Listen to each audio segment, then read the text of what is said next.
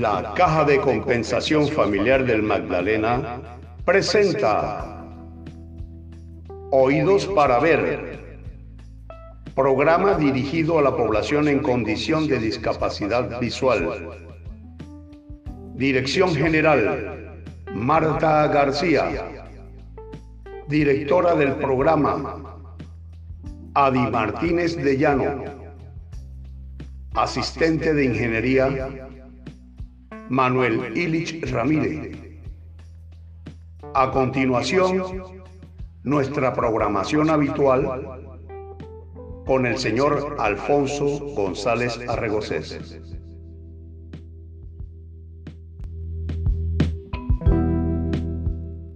Nos encontramos en la República de Colombia, más específicamente en las costas del Mar Caribe. Este programa por los caminos de Colombia hace parte del programa Oídos para Ver. Por los caminos de Colombia busca entrevistar a personas relevantes dentro del terreno de la rehabilitación para la población de la comunidad de limitados visuales. Hoy tenemos un personaje de mucha importancia para este proceso de rehabilitación en lo concerniente a la región, al departamento del Magdalena y ha tenido gran relevancia también, gran incidencia dentro de algunos programas a nivel nacional.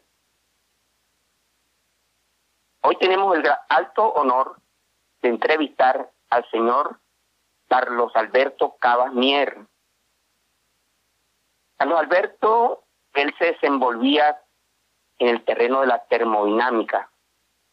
Adquirió la discapacidad visual y tras un proceso, dijéramos, de rehabilitación, se ha convertido ahora en un gran líder que propende por sacar adelante a personas que tienen invidencia total o tienen limitación visual. Pero ¿quién mejor que él para darse a, conocer a todos en general?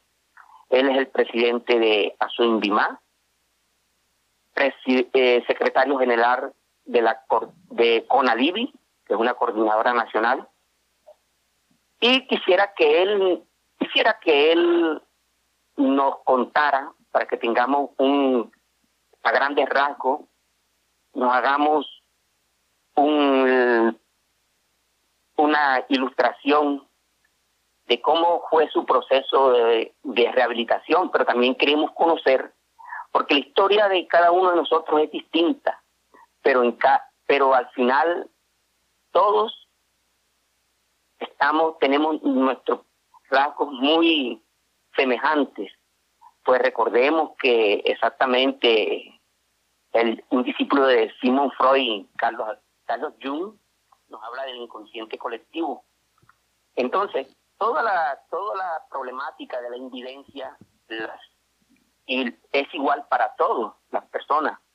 Pero quiero que sea Carlos el que nos diga cómo fue su proceso ese de al adquirir la, la invidencia, al ir quedando invidente, cómo fueron su, cómo, cómo enfrentó esos estados emocionales difíciles, muchas veces depresivos que se les presentan a las personas, y cómo fue ese proceso de rehabilitación para ahora ser un gran líder dentro de la población con discapacidad visual. Le cedo la palabra al señor Carlos Alberto Cabasmier.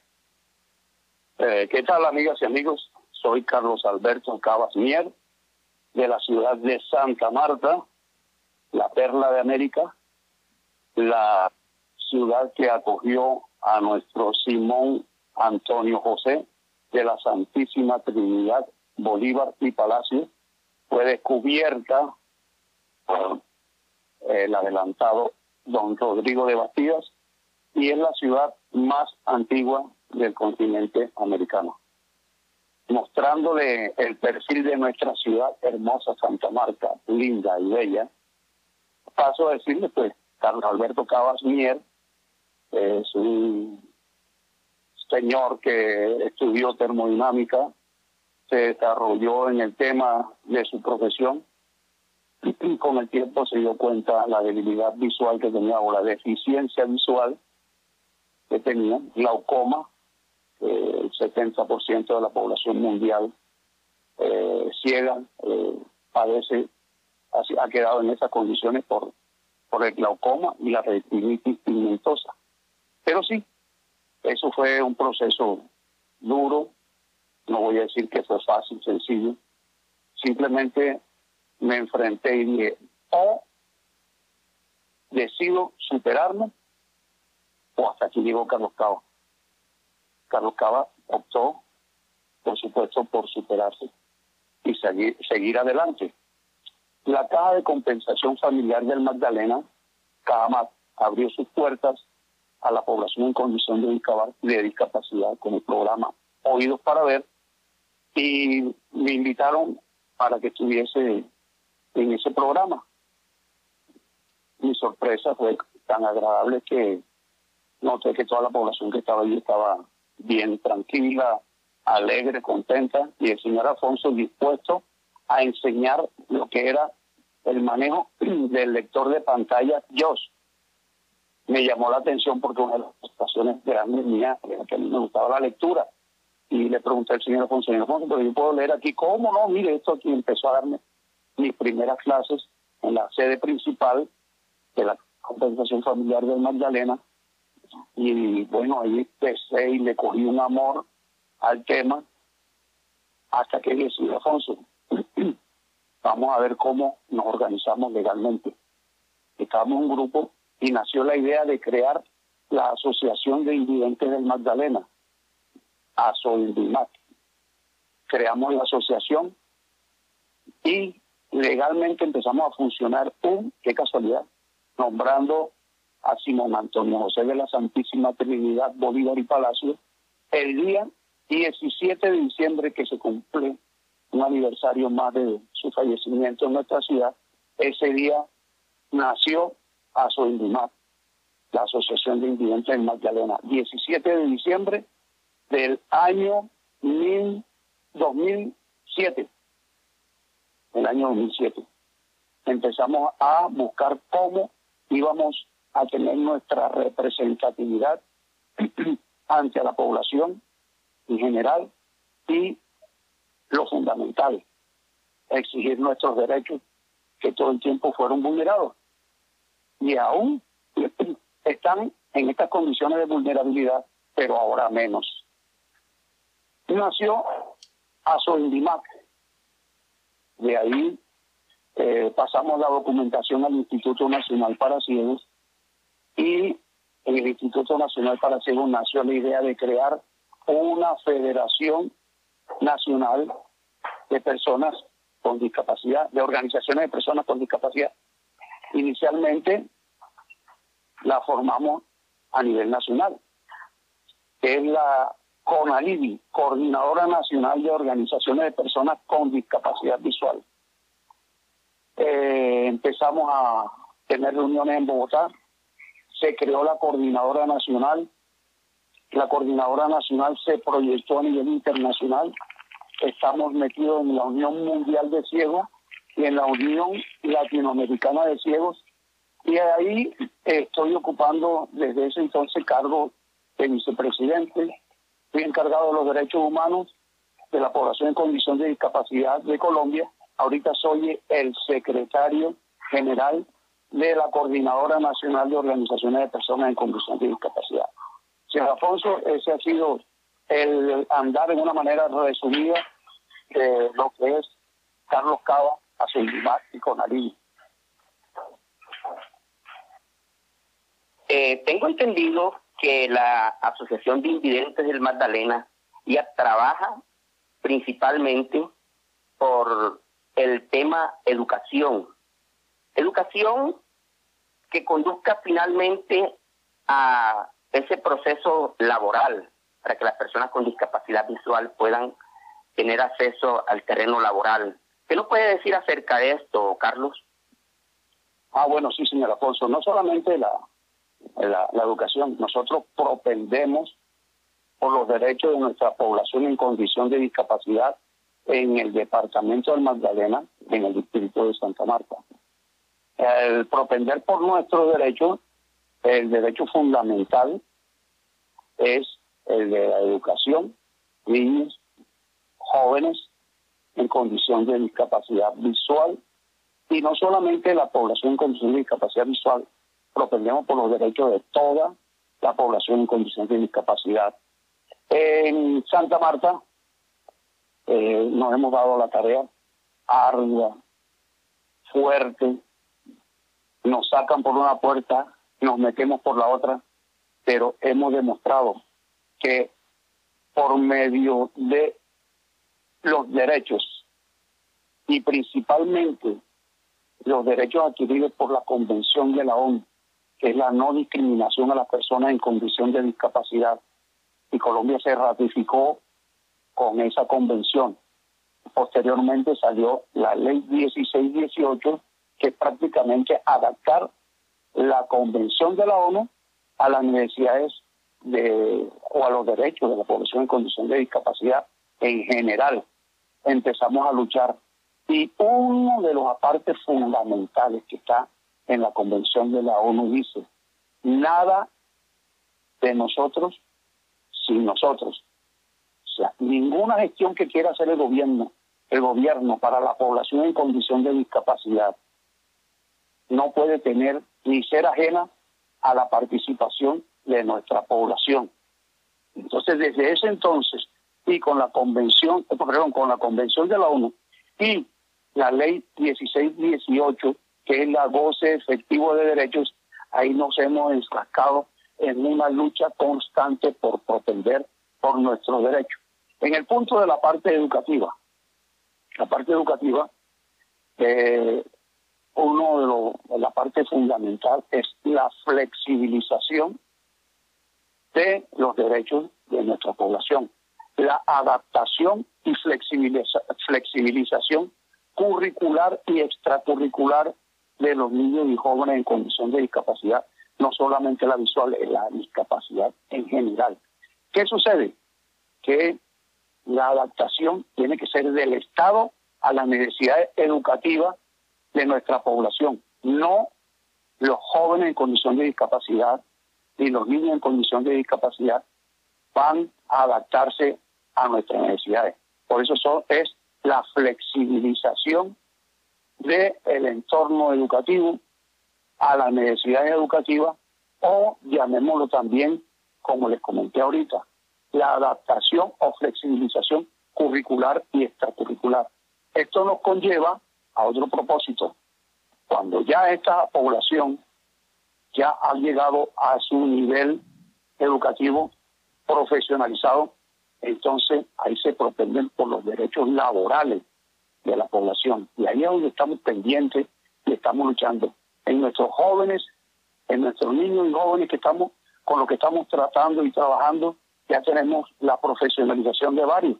Eh, tenemos a, Jesús Padilla, Nairon, eh, tenemos, bueno, varios muchachos que están ya egresados como abogados, hay otros que están como psicólogos y esos son los que llevan la bandera y la vanguardia para seguir adelante en la lucha de los derechos de nuestras personas, aunque lucha no se debería decir, porque lucha sería eh, algo de, de constante pelea, que es exigencia de los derechos o exigir nuestros derechos, porque los derechos no se piden y se mendigan, los derechos se exigen. Bueno, Carlos, las organizaciones de personas con discapacidad, como lo es ASOINDIMA, han sido grandes pilares para la rehabilitación de las personas aquí en el distrito de Santa Marta. Alguna vez en una reunión escuché decir a un representante a nivel nacional que hace algunos años vino aquí a Santa Marta y nadie le daba razones de existencia de alguna organización de personas con discapacidad. Él se alegró mucho cuando supo que ya existía una y esa era Azuindimá. Bueno, pero entonces tengo entendido que usted es el secretario general de Conalivi. Háblenos de Conalivi. ¿Qué es Conalivi? Bueno, señor Alfonso, Hablar de Conalivi es hablar primero de las organizaciones base de ellas. Entre ellas, Azoimimar fue fundadora de la Coordinadora Nacional de Organizaciones de Personas en Condición de Discapacidad.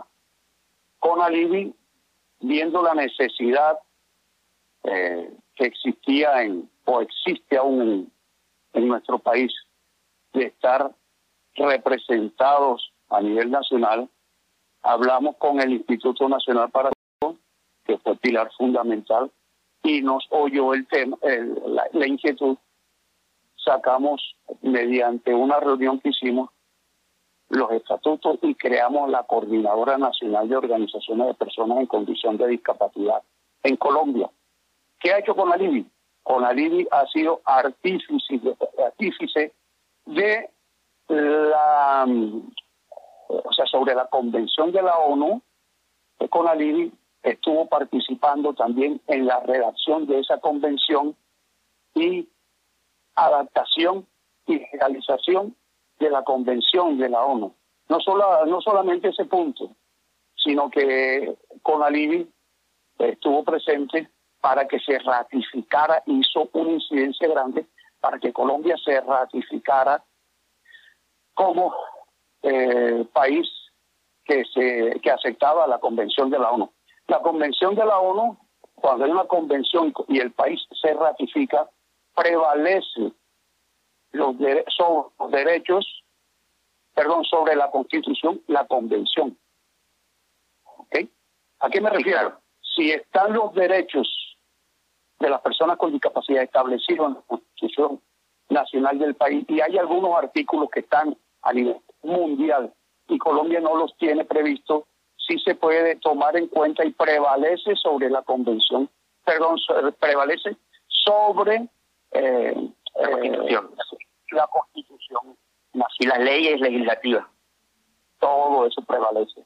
Posterior a eso, en la redacción, creación de la eh, ley de no, perdón, la, la, la, la ley 1618, que es el goce efectivo de derechos, Conalivi también tuvo la participación con el departamento jurídico. Se presentó mucho, eh, muchas eh, ideas y que presentó sobre las necesidades que mantenía nuestra población en Colombia y Conalivi fue también uno, una de las organizaciones o la Federación Nacional que aportó bastante tema a la creación de esta ley. Y no solo en esta, sino que en el artículo 22 de la 1618, que es el goce efectivo de derechos de la población en condición de discapacidad, habían unos fallos jurídicos allí y se consiguió que el, este año, a principios de este año, perdón, hace dos años, estaba sacando, disculpen que estaba sacando cuentas aquí, hace dos años eh, ese artículo 22 le faltaba algo y entonces salió eh, la 1350 dentro de ese artículo, que es cómo organizar a todas la, toda la población en condición de discapacidad basado en las necesidades que está presentando eh, que se está presentando en Colombia. Entonces, la 1350 modificó todo y eh, está consiguiendo que todas las organizaciones eh, nacionales de personas en condición de discapacidad tienen que tener una modificación de los estatutos y adaptada al decreto 1350. Eso estuvo vigente, eh, perdón, eso tenía que estar hasta el, hasta el día 31 de julio la Asociación de Invidentes del Magdalena ya legalmente está toda, toda, toda eh, en Cámara de Comercio, está adaptada a, a la 1350 y estamos firmes en el tema. Pero volviendo a lo que es Conalivi, Conalivi, viendo la necesidad de proyectarse mundialmente, se unió a la ULAC, Unión Latinoamericana de Ciegos, es un, un ápice de eh, la OEA. Ahí en esa parte estamos tenemos representatividad en la OEA con Alibi y en la Organización Mundial de Ciegos. Hasta allá hemos llegado y al llegar con Alibi hasta allá, todas las organizaciones bases tienen, están cubiertas y por ende toda la población en condición de discapacidad visual de Colombia también está amparada por estas organizaciones internacionales, señora Ponce. Ah, bien, Carlos. Una de, uno de los objetivos centrales de esta entrevista que realizamos es llevarle un mensaje claro, preciso, exacto, a las personas que se encuentran adquiriendo esta limitación visual o que son ciegos y no han tenido ese proceso de rehabilitación. ¿Qué mensaje le puede dar a usted ya que pasó por todos esos procesos y hoy se encuentra ya tan avanzado en este proceso de rehabilitación y, sirviéndole a, a, toda la población con discapacidad visual? Bueno, señor Alfonso, hay un, un punto uh, estratégico muy importante. Existe en Colombia el de rehabilitación del adulto ciego. Antes tenía que las personas radicarse en Bogotá por un largo tiempo y la EPS tenía que pagar todo o de su bolsillo esa rehabilitación.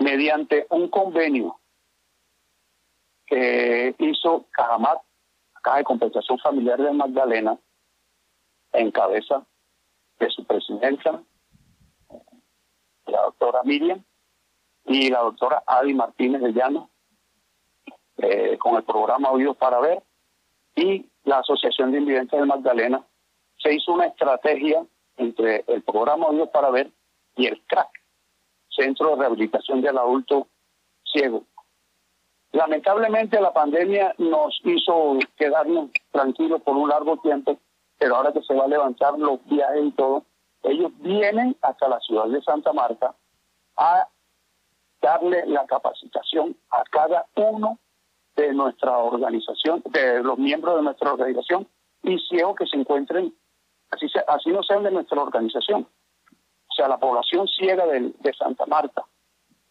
Entonces, se le va a dar las clases de rehabilitación, le van a dar braille, le van a dar movilidad y desplazamiento, todo lo que hace el CRAC mediante su un equipo eh, interinstitucional del CRAC que viene directamente a la ciudad de Santa Marta a comienzo de este mes para empezar con en firme presencialmente las capacitaciones de señor de la rehabilitación. Eso es una un punto importante porque uno de los viajes que hizo Bogotá, eh, me entrevisté con ellos, eh, John Jairo, funcionario del CRAC, y le hablé sobre el tema, se sintió motivado y entonces cuando se motivó bastante, eh, hablaron directamente con la doctora Lopera, la Lopera, y se tomó a Santa Marta como una ciudad eh, base para crear entre 39 municipios donde se están haciendo estas capacitaciones, señor Alfonso. Es muy importante esto para la rehabilitación de nuestra población. Y simplemente no olvidar, olvidarse de que, que existen barreras, de que existen barreras, existen, pero esas barreras no solamente son las arquitectónicas, sino son las que nos encontramos constantemente que son las actitudinales y las aptitudinales. ¿Cómo actúan frente a, la, a nuestra población y si el personal está apto para enfrentar nuestras dificultades? Bien, Carlos, las tiflotecnologías son aquellas herramientas tecnológicas que le permiten a las personas con discapacidad visual desenvolverse de una manera, dijéramos, en general, como cualquier persona vivente, en la misma equiparación de oportunidades tanto educativas como laborales. Usted que tuvo ese proceso de aprendizaje de las tiflotecnologías y hoy las maneja tan bien, Háblenos un poco acerca de ella, cómo es, qué importancia tiene ese, dentro de ese proceso de rehabilitación y de inclusión dentro de la sociedad a nivel educativo, laboral y de recreación. Bueno, señor Alfonso, como primera medida usted sabe que yo, donde voy, siempre hablo de la capacitación que recibí yo en Cajamar y del instructor fundamental básico que conseguí yo para poder conocer lo que sé y hacia dónde he seguido con respecto a la tiflotecnología. Esa persona, además del programa Dios para ver, ahora es funcionario de acá, el señor Alfonso González Arregocé, que me está entrevistando, fue mi primer instructor en el tema de la tiflotecnología. Él me enseñó cómo escribir en, el computador todo lo que es eso. Y posteriormente hice ya con el INSI, hice varios diplomados, varias capacitaciones. Con la Universidad del Magdalena también hice varias capacitaciones. Incluso fui eh, instructor de un diplomado sobre la temática de la inclusión educativa.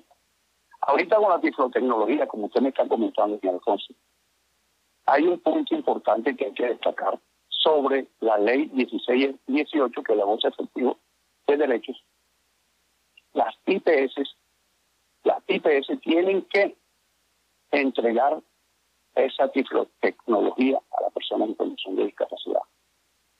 ¿De qué forma? ¿no? Que el, el bastón guía, hablemos de, empecemos por el bastón guía, que es una herramienta indispensable para el desplazamiento. El bastón guía tenía uno que comprarlo, o si no, esperar que a alguien se le ocurriera abrir en la gobernación o en la alcaldía el banco de ayudas técnicas. No, señor, y eso mediante la ley es un derecho y se consigue por la EPS, que la manera más básica, perdón, la manera básica, perdón, para hacer esto es solicitar a la EPS, la empresa prestadora de servicios de salud, una cita con el médico general y mostrarle que usted tiene las necesidades de desplazarse, la necesidad de desplazarse. Y requiere del bastón guía, específicamente. El médico le dice, yo no lo puedo entregar, le voy a mandar una cita con el oftalmólogo. El oftalmólogo, entonces, él tiene la opción de dar la orden de que se lo entregue o negarla. En caso tal de que la niegue, hay una herramienta jurídica, derecho de petición, que le expliquen el por qué no están entregando esa herramienta. Oh, estoy tomando el bastón guía porque es el más común.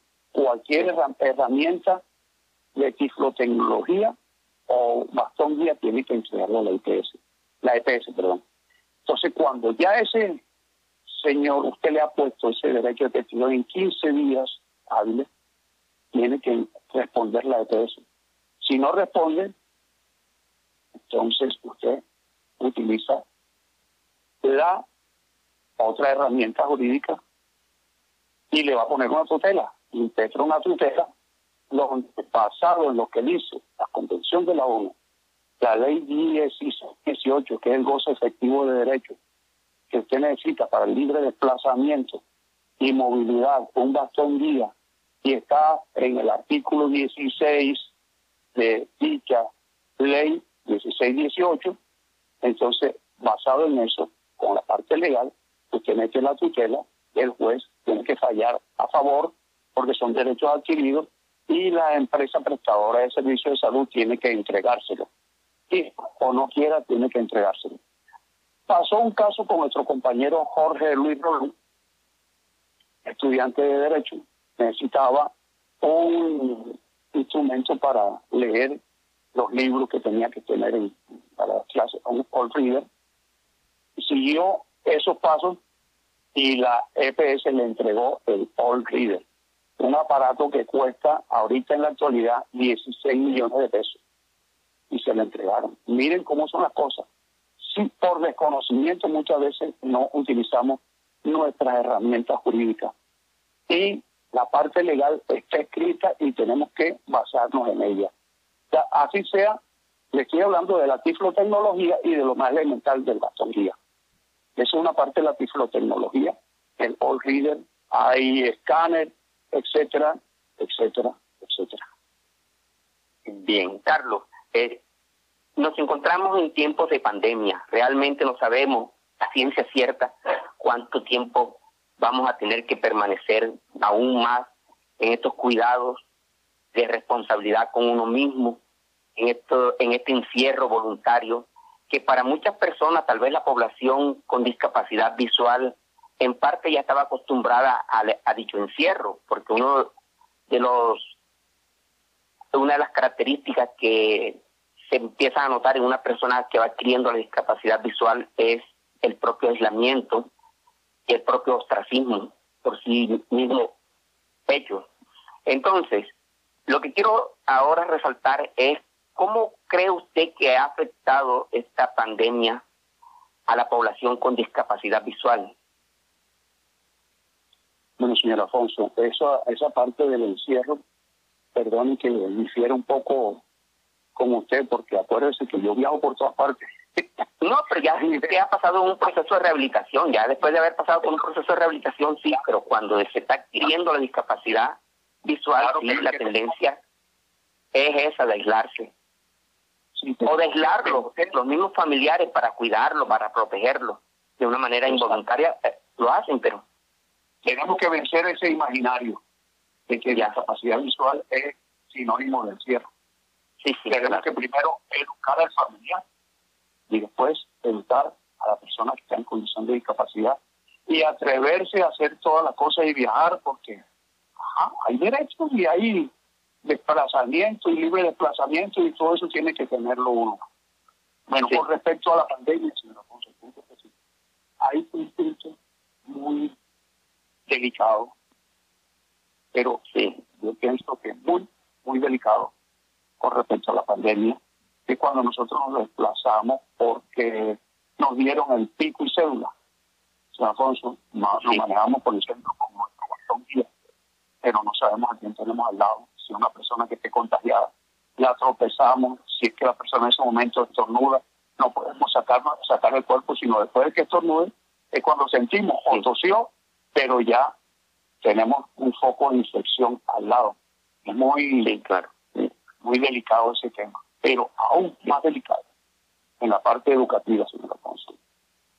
En la parte educativa es muy delicado porque se ha hecho con la tiflotecnología las inclusiones educativas mediante plataformas para cubrir las necesidades de los estudiantes, niños y jóvenes, para darle entrada a toda la población eh, en Colombia. Pero resulta que no se han fijado en la necesidad de la población en condición de discapacidad.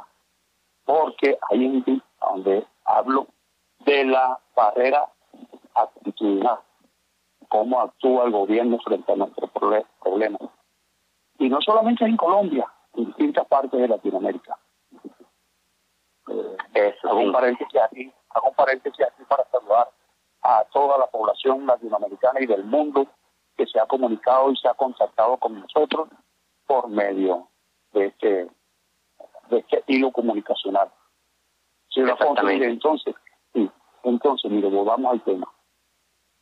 Cuando hablamos de la educación virtual, que nos han obviado y nos ha echado a un lado, nosotros, no es que ustedes tienen un lector de pantalla que al gobierno le cuesta, pero resulta que el gobierno nacional no ha enseñado al manejo de estas plataformas y por desconocimiento de causa no saben que estas plataformas no son compatibles con el lector de pantalla que manejamos. Mm, ya. No son compatibles. Y al no estar compatibles, entonces estamos echados a un lado. Nuestros jóvenes estudiantes, niños y jóvenes estudiantes están echados a un lado porque necesitamos eh, pelear, perdón, no ya no pelear, exigir nuestros derechos, reclamarlos. ¿Y que nos ha contestado el gobierno? Pero es que ustedes tienen los puntos Vive Digital. En estos puntos Vive Digital hemos llegado a solicitar que abran el lector de pantalla y el que está encargado de estos puntos de digital en casi todos los puntos de Colombia, por no decir todo, vamos a ponerlo un 80%, cuando uno le dice, mira, necesito que abra el yo, el lector de pantalla. ¿Y qué es eso? Si no le dicen, tiene que esperar que se desocupen las personas que ven que los tienen ocupados, tienen ocupados los computadores. Esa es el primer, la primera, la primera barrera. La segunda barrera es cómo accedemos a las plataformas si no hay un instructor que maneje las plataformas y nos enseñe o enseñe a los jóvenes estudiantes, a los niños estudiantes, a cómo manejarla. Con Alibi tomó carga en el asunto, puso yo derecho de petición y ya estamos preparando una tutela para el Ministerio de Educación para ver cómo hacemos, porque a la hora de la verdad estos niños no están llevando a cabo el propósito de, los, de los programas educativos de este año para nuestra población en condición de discapacidad. Y el, el programa curricular no se está cumpliendo a cabalidad. No se está cumpliendo a cabalidad, pero entonces ya vamos a empezar con el Departamento Jurídico de CONALID a trabajar para utilizar las herramientas jurídicas. Bien. Carlos, yo lo he notado usted que se desenvuelve muy bien en el manejo del teléfono. Cuéntenos algo acerca de qué logra usted hacer con el teléfono como una herramienta eh, tiflotécnica. Bueno, le comento, señor Alfonso. Yo recibí una capacitación en Bogotá para el manejo de la tiflotecnología, eh, que el celular. Y el, con mi celular yo considero que es mi computador de bolsillo.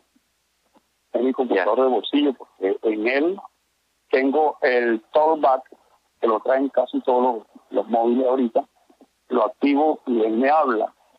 Entonces, por medio de la del lector de pantalla Tollback que maneja la, telefonía celular, por ahí empieza, empieza uno a manejar el correo electrónico, empieza a manejar el WhatsApp, a manejar todas las redes, redes sociales, sociales que existen y podemos descargarlas en el celular. Es más, hay aplicaciones especiales, por ejemplo, usted está fuera de la casa, está en una oficina, mire, te acabo de mandar un documento, está en PDF.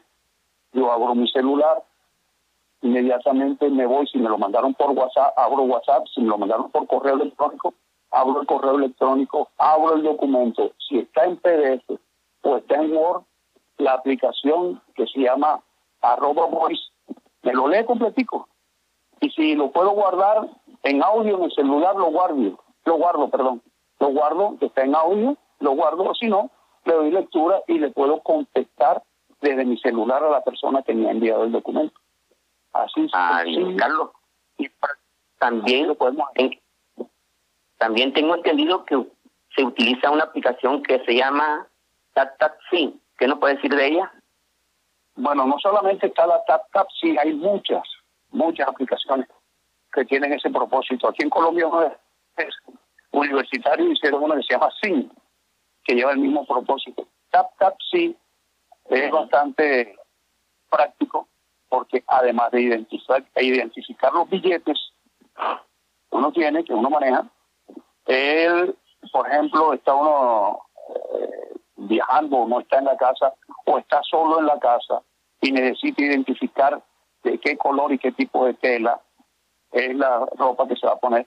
Usted activa el tap tap sí, inmediatamente le dice de qué color es el pantalón, de qué color es la camisa, de qué color son los zapatos, porque le dice camisa color tal tal, pantalón de drill o de jean tal tal de tal color, los zapatos de cuero o zapatos deportivos de tal color. Un día estaba apurado yo buscando algo en la mesa de noche en el cuarto, estaba buscando una tijerita y, se identifiqué dónde estaba la mesa de noche. Eso actúa como si fuera una foto. Inmediatamente me dice tijera de acero sobre superficie plana de madera color marrón. Ahí sé que es la mesa de noche y ahí está. Ah, qué bien, qué bien. Y, y lee las etiquetas de los frascos de medicamentos y eso. Si usted está en la no hay nadie puede leer, usted pone el medicamento, le dice el nombre del medicamento y eh, los miligramos eh, que tiene, si es líquido, si no es líquido, si son pastillas. Entonces le dice cuántos miligramos es completico, le dice toda la morfología del frasco de medicamento. Sí. Carlos, hay una aplicación que se llama Lazarillo. Una vez la han visto, usted ha tenido el conocimiento de que algunos lo han utilizado. O Alfonso, han salido varias, superiores a Lazarillo. Ah, superiores a Lazarillo. Que además de guiarlo usted por dónde va, le dice qué obstáculo está cerquita donde está usted, hacia qué dirección va y cuántas cuadras le faltan para llegar.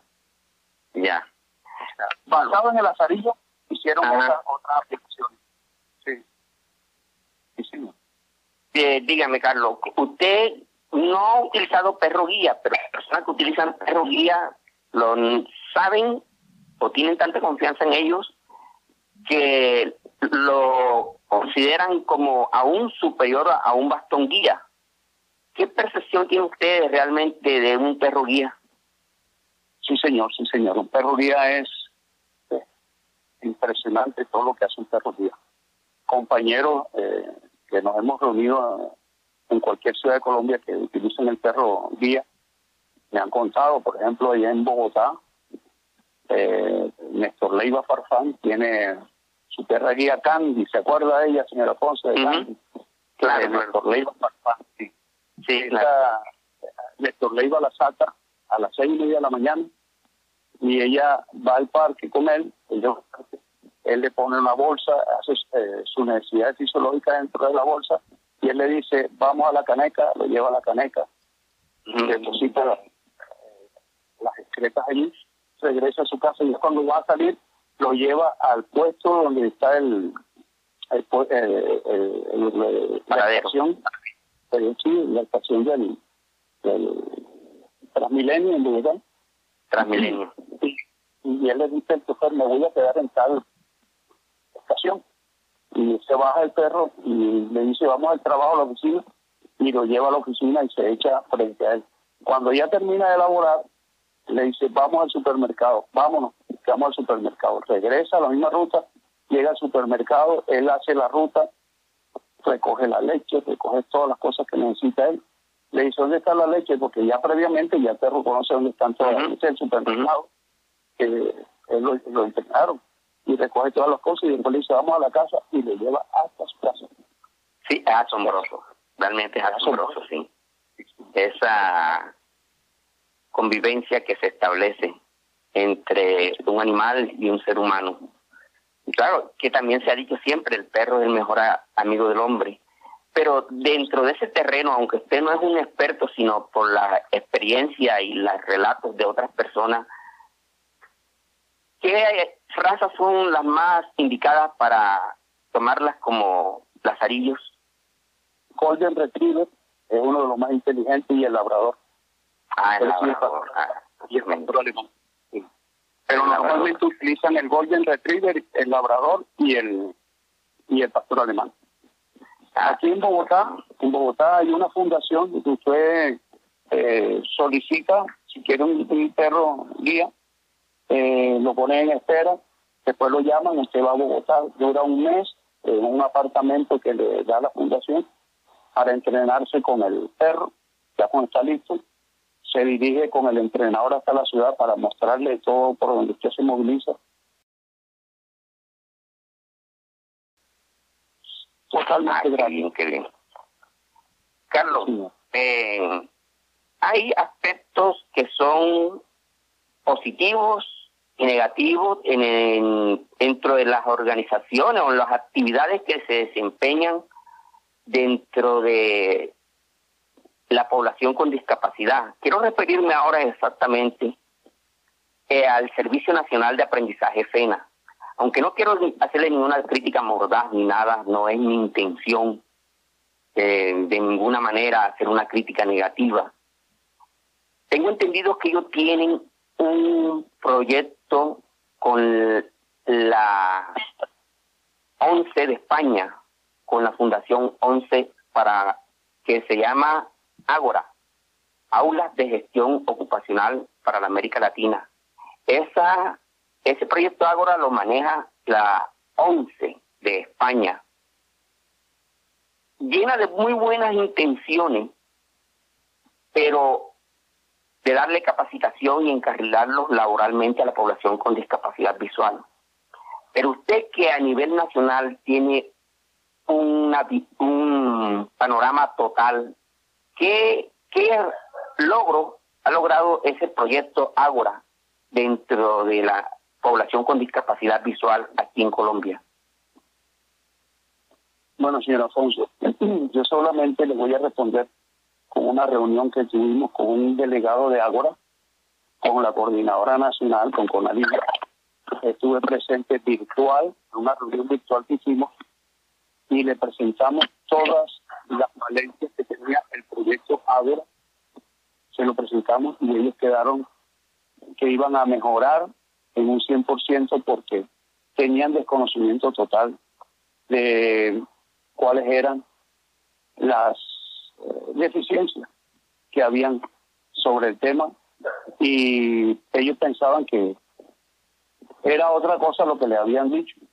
Y hablando directamente con la población sí. que no lo habían hecho, que con alivio, basado en el párrafo ese que dice, nada para nosotros, sin nosotros.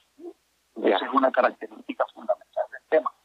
Hicieron el proyecto Ágora basado supuestamente en que ellos creían que era lo que necesitábamos nosotros, pero nunca nos preguntaron en realidad cuáles eran nuestras necesidades. Entonces ahora sí, ahora como es como el proyecto Ágora y la ONCE de España está compuesta por ciegos, ellos directamente hablaron con nosotros, que es una organización a nivel nacional, que para ese entonces eh, no le querían dar la importancia y ahora saben cómo está enfocado con alivio y hacia dónde va con alivio. Exactamente. Una de las principales, dijéramos, características de ese proceso de rehabilitación es la inclusión laboral. Y por experiencia directa, eso lo pude vivir plenamente. Entonces, en la legislación laboral de Colombia la legislación tributaria son muy exactas y muy claras y hablan de todos los beneficios que uno pueda concebir que para beneficiar tanto al empresario como al trabajador con discapacidad visual.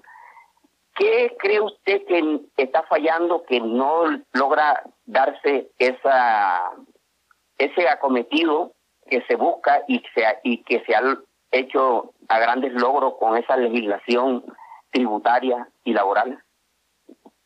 Bueno, señor Alfonso, usted sabe que uno tiene que reconocer también cuando ha cometido errores. Sí, claro.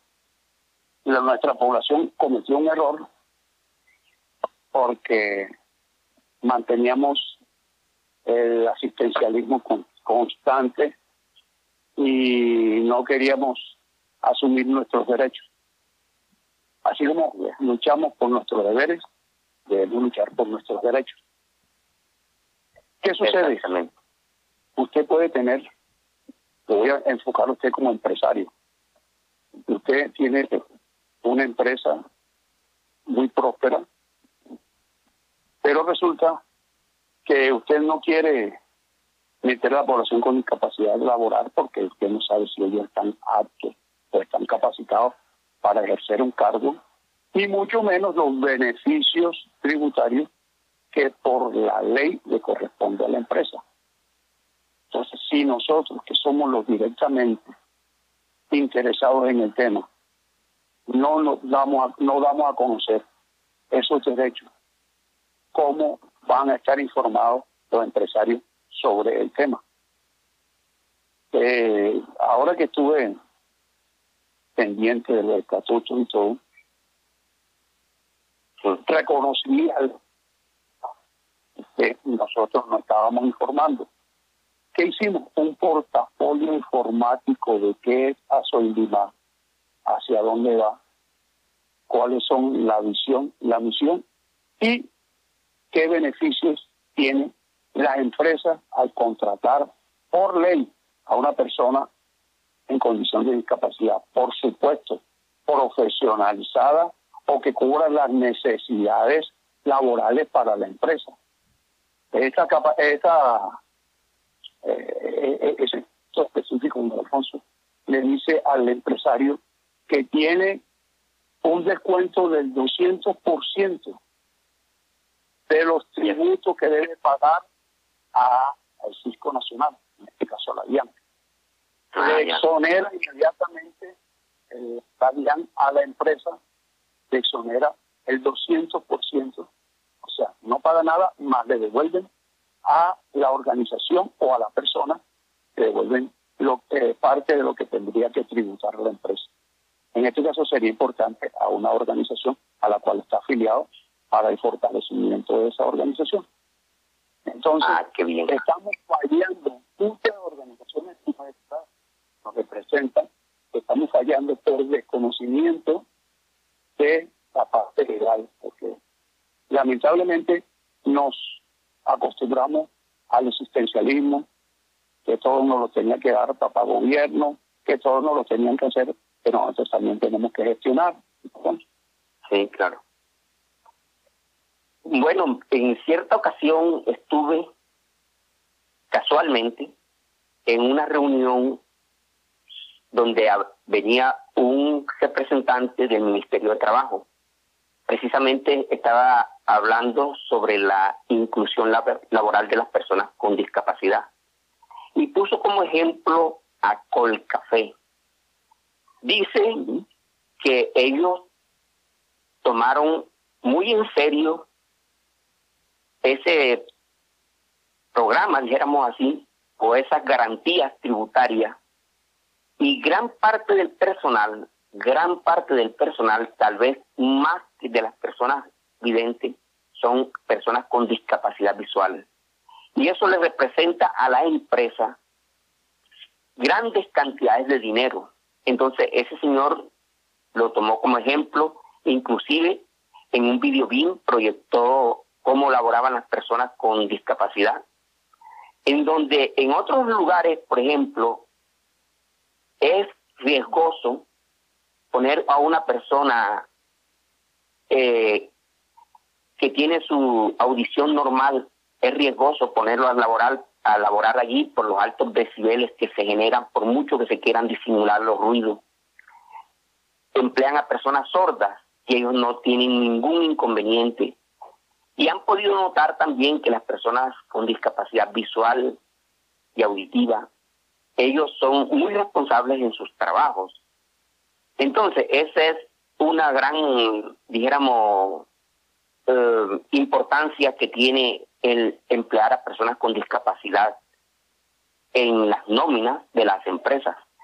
Desde, el, desde el punto de vista económico, pues tiene sus ahorros, como desde el punto de vista también humano, pues les enseña a personas que tienen aún sus todo su sentido y no logran salir adelante.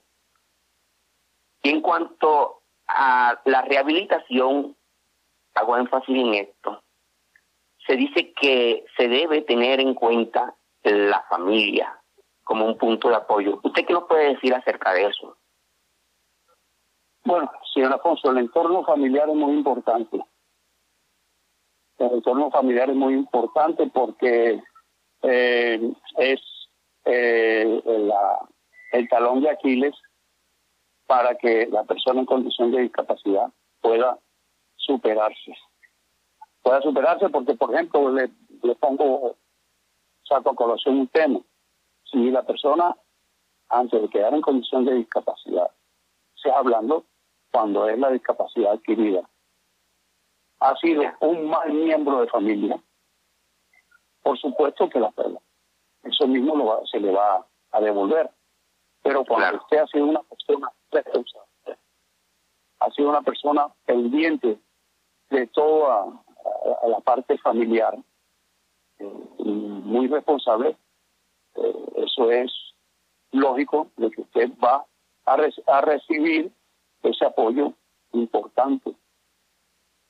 Ah. Carlos, nosotros queremos saber a grandes rasgos cómo es realmente Carlos Cabas Mier desde su punto de vista intelectual y emocional para hacernos una leve idea. ¿Qué música le gusta y qué literatura o qué libro usted es el más importante para usted? Bueno, le cuento algo. Carlos Alberto Cabas Mier es un melómano. a mí me gusta la música bastante. Me gusta la música romántica, la música folclórica nacional, música llanera. Eh, me gusta el vallenato, o sea, todo tipo de música, la música clásica, instrumental.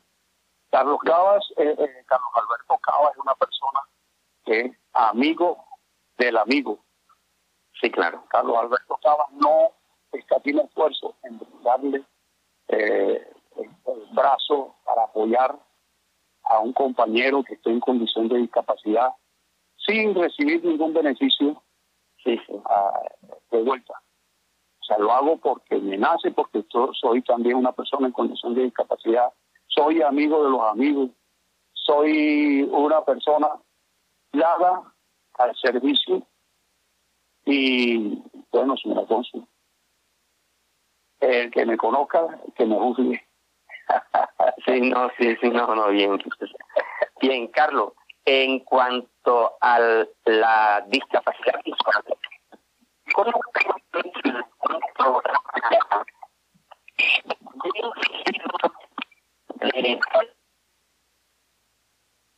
Corta que se le fue la voz al señor Alfonso. La limitación visual tiene importancia. ¿Cómo logra usted darse cuenta de que sí se están haciendo esas campañas de prevención y que si esas campañas son realmente lo indicado para que no siga aumentando los índices de limitación visual? Bueno, señor Alfonso, al principio no le oí casi. Bueno, pero sí, le repito la, le repito la pregunta, Carlos.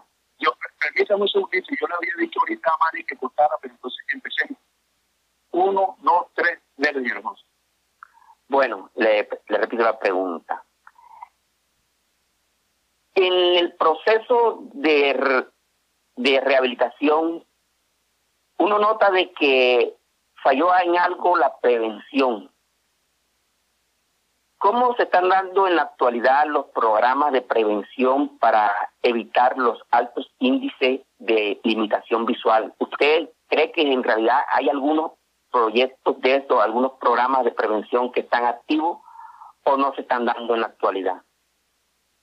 Bueno, señor Alfonso, es un punto muy delicado, pero voy a sacar a colación uno. La prevención como tal no se está dando. Y la discapacidad adquirida en el neonato es muy delicado, muy delicado porque cuando el niño, por decir algo, nace con problemas, eh, o sea, pongamos un niño prematuro, él lo meten inmediatamente a la incubadora.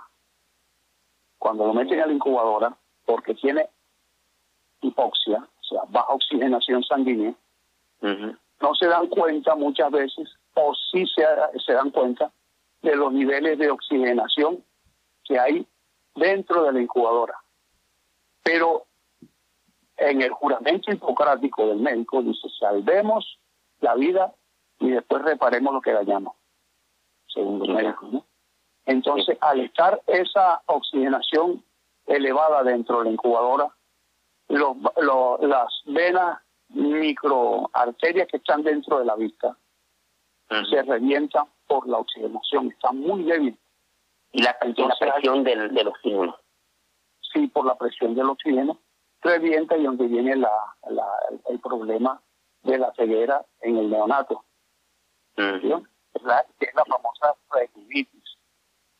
Esa es la famosa retinitis. Si vamos a la prevención, se puede prevenir. Pero si vamos al otro lado, dejamos al niño sin oxígeno, hacemos un daño cerebrovascular. Exactamente. Entonces, hay que primero salvar la motricidad, la intelectualidad del niño y todo, y después vemos que daños ocurrieron. Eso es lo que, lo que está ocurriendo ahorita. Pero como tal, prevención, hay que admirar Japón y China. En vez de gastar tanta plata, tanto dinero en el apoyo a la población en condición de discapacidad, ellos más bien gastan en prevenir. prevención. La prevención es mucho mejor que la rehabilitación. Entonces, eso es lo que hay que tener en cuenta en una política real e inclusiva en Colombia. Prevenir antes de que lamentemos. Eso debe hacerlo tanto el Ministerio de Educación como el Ministerio de Salud. Deberían ser los pilares. Protección social también debería estar en ese proceso. Bueno, Carlos, hay un viejo adagio por ahí de la sabiduría popular que dice que uno no sabe lo que tiene hasta que no lo pierde.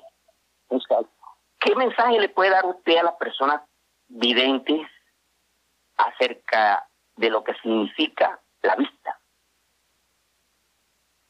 Bueno, hay dos puntos específicos en este, en este caso, señor Alfonso. Hay visión. Visión es uno. Y la vista es otro. La visión está en el cerebro y la vista está en los ojos. Exactamente. Se conduce hacia el cerebro que es el que realmente ve. Sí, Entonces, así tengamos, así, así no tengamos la vista, tenemos una visión. Sí, claro, esa visión, sí, la visión interna del cerebro. Entonces, ¿qué le pido yo a los jóvenes y a todas las personas eh, videntes que aprendan a observar, no a ver.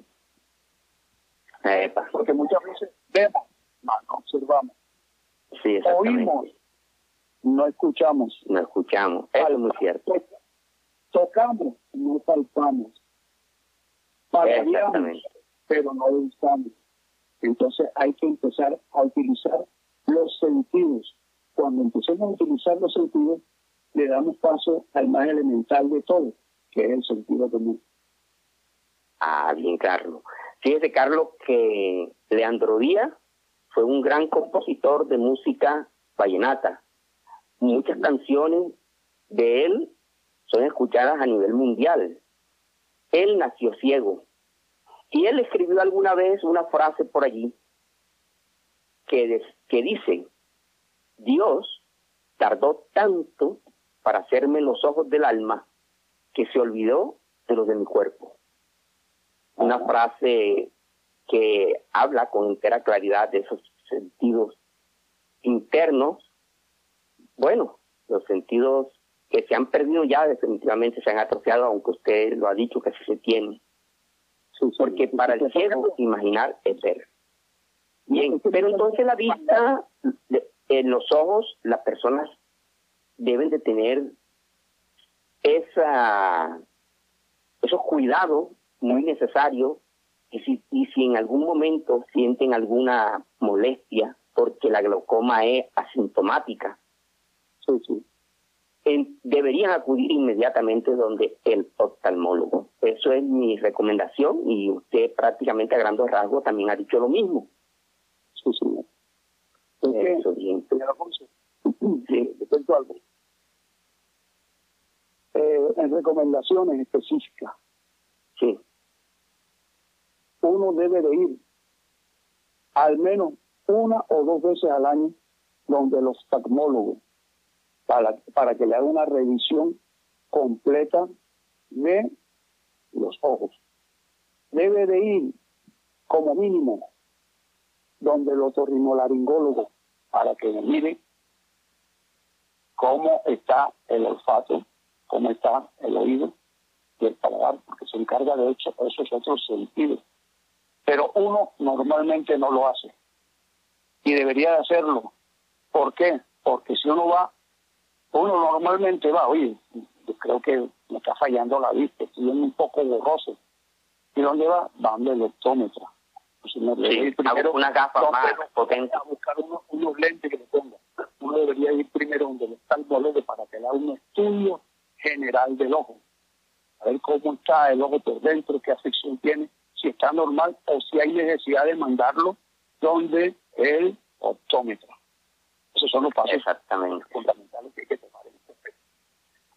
Con respecto a lo que estaba, estábamos ahorita hablando de la visión y la vista. Don Alfonso, el que nació ciego nunca vio y no sabe qué es Pero las personas que han visto, como usted como yo, quedamos ciegos por la uh simplemente usted dice que se va perdiendo con el tiempo. Yo le voy a preguntar, ¿usted cuando sueña, sueña en colores? Bueno, sí. Ah, entonces, su visión está intacta. Ah, claro, sí, sí. No, algo que me asombra, yo en las noches cuando sueño veo el sol, veo paisaje, personas, todo. Entonces, mire, basado en eso, basado en eso, los científicos están haciendo prácticamente un nervio óptico artificial con una cámara que está dentro de los ojos, donde sí, dentro de los ojos, y esa cámara están llevando la imagen hacia el cerebro donde se desarrolla la visión. Entonces, por eso no está muy lejos que se empiece. Ya lo hicieron, en Japón está, en China está, hay un ingeniero que lo hizo y está buscando personas que se quieran prestar para hacer el ensayo y corre con todos los gastos. Pero ah, sí están sucediendo eso. Pero a nivel de a nivel de jocosidad yo le digo, yo me presto a ese experimento, pero cuando esté full HD. O sea que esté bien claro. Sí, porque hay que, hay que ilustrar a nuestros oyentes diciéndoles que el nervio óptico es el que conduce, tiene aproximadamente 4 centímetros, 4 o 5 centímetros, es el que conduce el impulso eléctrico, los impulsos eléctricos del, del, del globo ocular desde la retina, ahí comienza el nervio óptico, desde la retina, aunque allí hay células que, que extienden sus azones hacia la parte grasa del, del ojo, hacia afuera, una especie de ramificaciones, donde esas células nerviosas eh, cogen esos impulsos luminosos, los convierten en impulsos eléctricos, los transmiten a través de ese cable, podríamos decirle así, que es el nervio óptico, hacia la parte, sí, hacia la parte de la glándula pineal, que es donde realmente, por allí es donde, por esa región es donde se encuentra la zona donde se forman las imágenes. bueno, Carlos. La visión, donde se Exactamente. ¿Qué mensaje usted nos puede dar ya finalmente para concluir esta entrevista? Bueno, señor Alfonso, que la unidad en el tema de discapacidad es fundamental para poder llegar a un propósito. Si nos mantenemos unidos, podemos llegar a conseguir los puntos específicos como los derechos. Nuestros derechos deben estar fundados en la unidad de criterios y no la división. Siempre vamos a estar unidos sobre un solo tema, la discapacidad. Si nos mantenemos unidos en la discapacidad, seguimos adelante y podemos lograr nuestro propósito en nuestro mundo de la discapacidad. Sí, bueno, eso que usted ha dicho, la unión hace la fuerza, realmente. Como decían los tres mosqueteros, uno para todos. Carlos, pero también es cierto, ya para concluir, que existen personas videntes que son fundamentales en ese proceso de rehabilitación. ¿A usted quién quiere nombrar al hacerle honor a su nombre que ha servido para su proceso de rehabilitación? Bueno, señor Alfonso, para mi proceso de rehabilitación, el programa Oído para Ver de Cama, la doctora Miriam, la, directora general de, de la Caja de Compensación Familiar de Magdalena, por supuesto, Manuel Félix Ramírez, que ha sido también un artífice de este tema, y por supuesto el señor Alfonso González Arrebocés, que ha sido quien me puso en la ruta para desarrollar la, la, para desarrollar mi personalidad. Como te dije, Alfonso González Arrebocés, mi mano siempre estará extendida, la doctora Adi Martínez, con el programa Oído para Ver, eh, Manuel Illich, todo, todo, todo el personal de Cajamar, la caja de compensación, la biblioteca, Martica, ahí todos. Me pongo a nombrar uno por uno, entonces voy a sensibilidades, todo, todo el personal de la compensación familiar del Magdalena hacen la unión y en la unión está la fuerza y el apoyo a nuestra población. Bueno, hemos terminado. Eh, más adelante, otro personaje de interés nacional dentro de este proceso de rehabilitación de las personas con limitación visual. De esta manera trabajamos por una manera diferente de ver el mundo. He tomado estas palabras que son las del Instituto Nacional para Ciegos.